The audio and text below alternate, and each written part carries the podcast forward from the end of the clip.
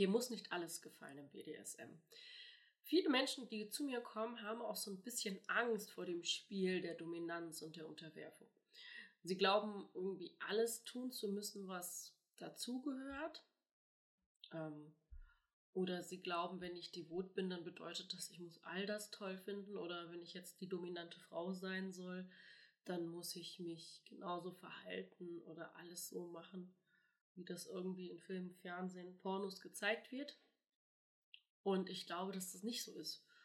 Ich persönlich glaube, ist meine persönliche Meinung, ich glaube, dass diese Welt so groß und bunt ist, dass man sich so ein bisschen wie in einer Eisdiele seine Lieblingssorten raussuchen kann und das dann auslebt.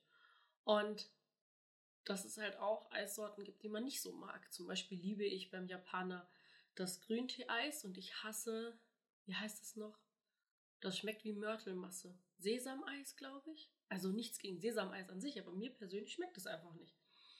Und im BDSM ist es irgendwie so, dass besonders die, die devoten Pate glauben, dass sie jetzt irgendwie alles so mitmachen müssten, was dazugehört, auch wenn ihnen das gar nicht gefällt. Beispiel dafür habe ich persönlich im Studio oft erlebt, dass jemand ausgepeitscht wurde, obwohl er gar nicht aufs Auspeitschen an sich steht.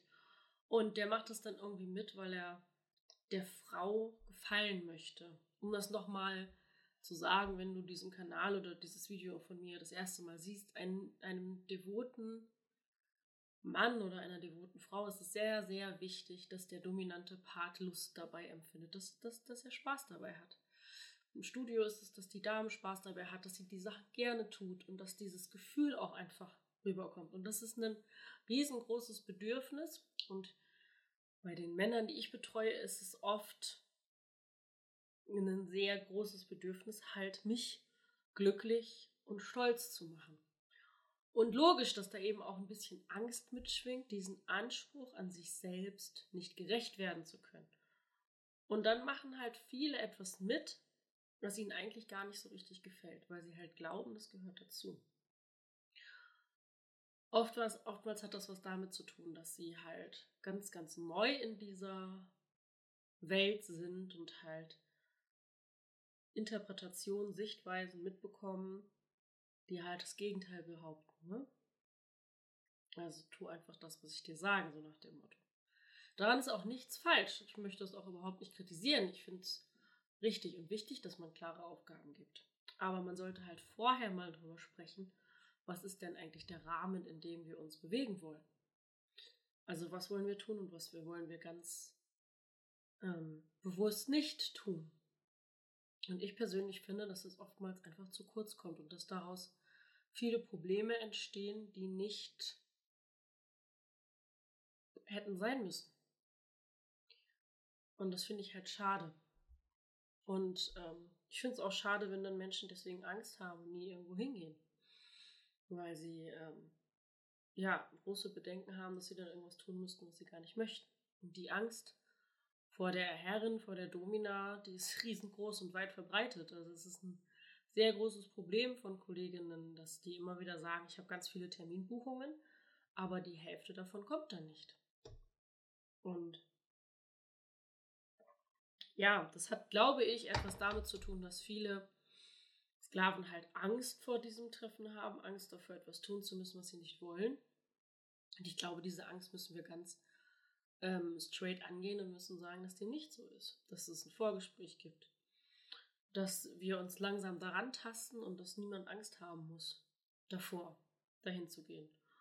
Und für mich ist es halt das Schönste, wenn ich mit einem Klienten zusammen spielen darf, der dieselben Vorlieben und Fantasien hat oder ähnliche Vorlieben und Fantasien hat, dass wir beide einen Rahmen haben, in dem wir zusammen übereinstimmen und den wir zusammen ausleben wollen. Deswegen nehme ich halt auch nur bestimmte Klienten auf und weise andere ab.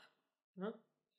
Zum Beispiel nehme ich niemanden auf, der mit seiner Herrin Vaginalverkehr haben möchte, weil das für mich ganz persönlich einfach nicht geht. Warum auch immer.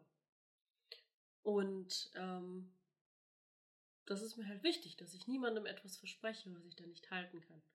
Und andersrum ist es für den Klienten wichtig, dass er in einem Rahmen spielen kann, seine Erfahrung machen kann, der gesichert ist und der für ihn funktioniert, wo er sein darf, wo er Fehler machen darf, wo er lernen darf und wo er langsam an diese Materie hereingeführt wird.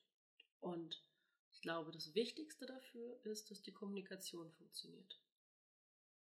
Das ist das Wichtige für beide Seiten. Ich glaube, dass BDSM insbesondere in Partnerschaft nur funktionieren kann, wenn die Beziehung gut funktioniert. Oder beziehungsweise nur, wenn die Kommunikation gut funktioniert. Ne? Gehört ja zu einer funktionierenden Beziehung dazu. Genau.